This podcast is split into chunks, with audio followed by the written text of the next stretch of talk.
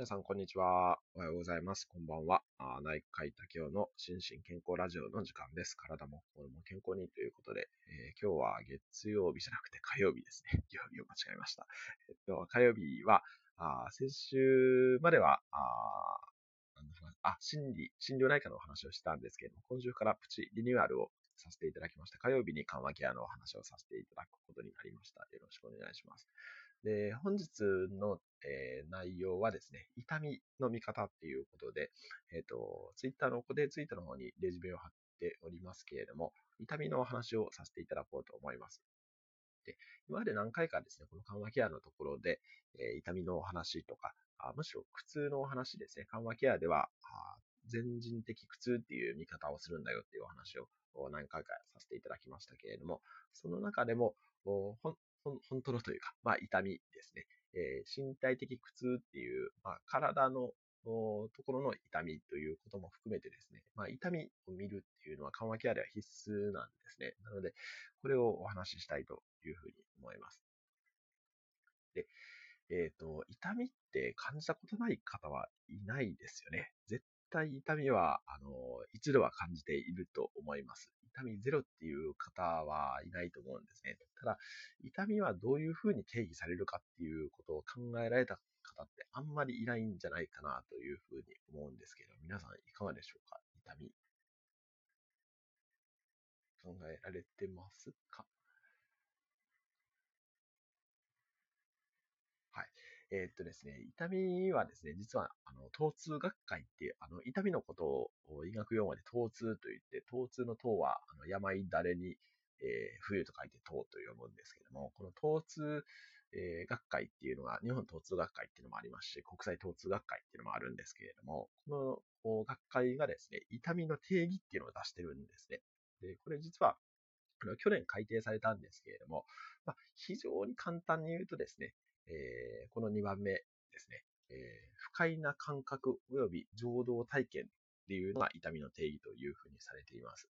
なので、これ感覚とかですね、情動なんですね。なので、えっ、ー、と、もちろん、例えば怪我したりとか骨折したりして痛いっていうのはそうなんですけれども、そうで、それ以外にもですね、この感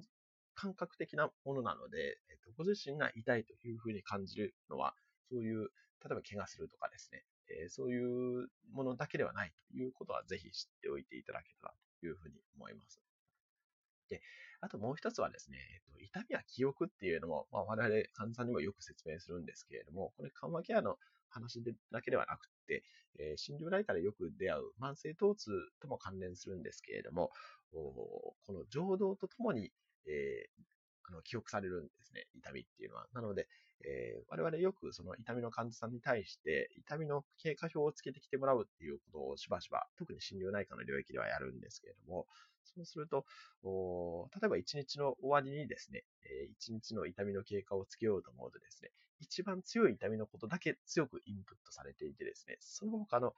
ことっていうのは意外にあの覚えていないっていうことがあのしばしばあります。まあ、しばしばというか、まあ、ほとんどからそうですね。で、これはですね、あの、痛みは記憶として、えー、インプットされるんで、一番強い痛みのことが頭の中に強く印象に残っていてですね、実はそういった方でも、まあ、痛みが弱い時とかですね、あるいは全く痛みを感じない時え、なんか他のことにこう集中していてとかですね、他の人とおしゃべりしていてとかっていうことで、まあ、痛みを感じていない時もあるはずなんですけれども、そういうことはあまり覚えていなくて、一番強い痛みのことだけ覚えるというのが、まあ、痛みの仕組みになっています。なので、この痛みや記憶っていう部分はですね、えっ、ー、と記憶ではなくて記録っていうふうに我々結構言うんですけれども、あの、書き出しておかないと、一番強いことだけを覚えてしまうというのが、この痛みの特徴でもあります。はい。で、三つ目ですね。えー、あ、三つ目、四つ目か。で、痛みはですね、実は、あの、大きく何種類かに分かれるんですね。で、これちょっと漢字ばっかり並んでいて、えっと、難しいかもしれないですけれども、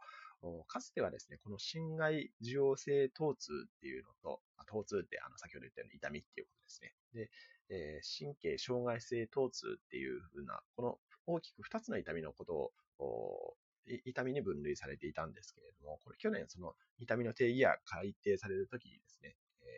まあ、これ日本語でちょっとあれなんですけど、神経の可塑性疼痛といって、 nociplastic pain というのが新たに言われることになりました。で、これまあ昔で言うとこの、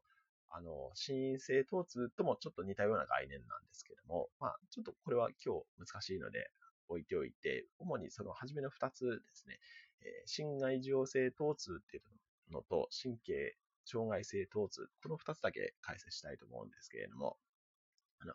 心外受容性疼痛っていうのは多分普段皆さんが感じておられる痛みのほとんどは心外受容性疼痛っていうものになります。でこれはですね、えー、心外って、まあ、字の字読んでわかると思うんですけれども、まあ、例えば皮膚とかですね、まあ、内臓にもそうですけれども、あの、心外受容器っていうその痛みを感じるところがあるんですよね。で、そこにこう痛み物質が出たりとかですね、炎症が起きたりとかっていうのもそうですけれども、それによって、えー、痛みが出てくるというのが、この心外受容性疼痛ということになります。まあ、またこれ、さらに詳しく分類すると、内臓痛と体制痛っていうのに分かれて、内臓痛っていうのはこう鈍い痛みですね。えー、例えば、まあ、腸炎になった時にお腹ぐるぐるなったりとかして鈍く痛むっていう、こういうのを心外受容性疼痛っていうふうにあの中の内臓痛っていうふうに言いますし、あとは、体制痛っていうのは、あの、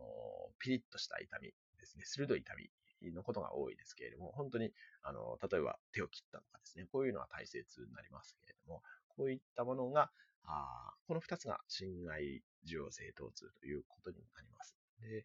えー、その次の神経障害性疼痛。これはですね、普段はあまり、あの、感じることがないんですけれども、一番典型的には、あの、正座しすぎて痺れるっていう、これが、あの、神経障害性疼痛の典型例ですね。だから、まあ、どちらかというと、痛みというよりは、こう、痺れ感とかですね、あと、燃えるような感じっていうふうに言われる方もいますし、燃えるような、焼けるような、あとは電気が走る、電撃痛って言いますけども、あの電気が走るような痛みを言われるような方もいらっしゃいます。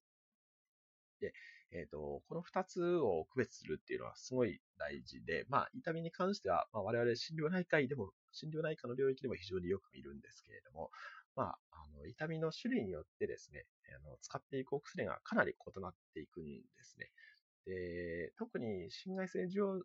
心外受容性疼痛の中ではですね、えっと、基本的には、まあ、癌に関しては、まあ、オピオイドっていうですね、まあ、移動用麻薬、これまたちょっと別な機会でお話ししようと思いますけれども、オピオイドっていうのを、まあ、基本的に使っていく。で、それに加えて、まあ、炎症を抑えるお薬とかですね、いうのを使っていくことが多いんですけれども、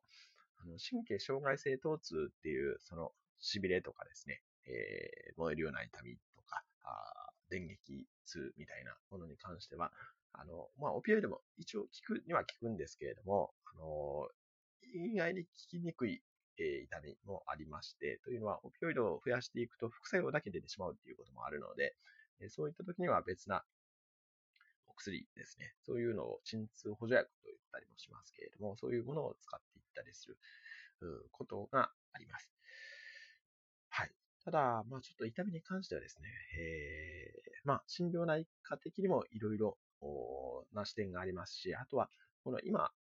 あ、今日はお薬の話しかしませんでしたけれども、痛みをこう強める因子とかですね、弱める因子とかっていうのもあるので、えー、そういったところにあの心理的な要素ですね、が関わっていたりもします。なので、えー、その辺に関しては、まあ、心療内科的なあ介入方法ですね。その心理療法というふうに言いますけれども、そういうのを使っていったりすることもあります。で、これはちょっとまた別な機会にお話ししたいかなというふうに思います。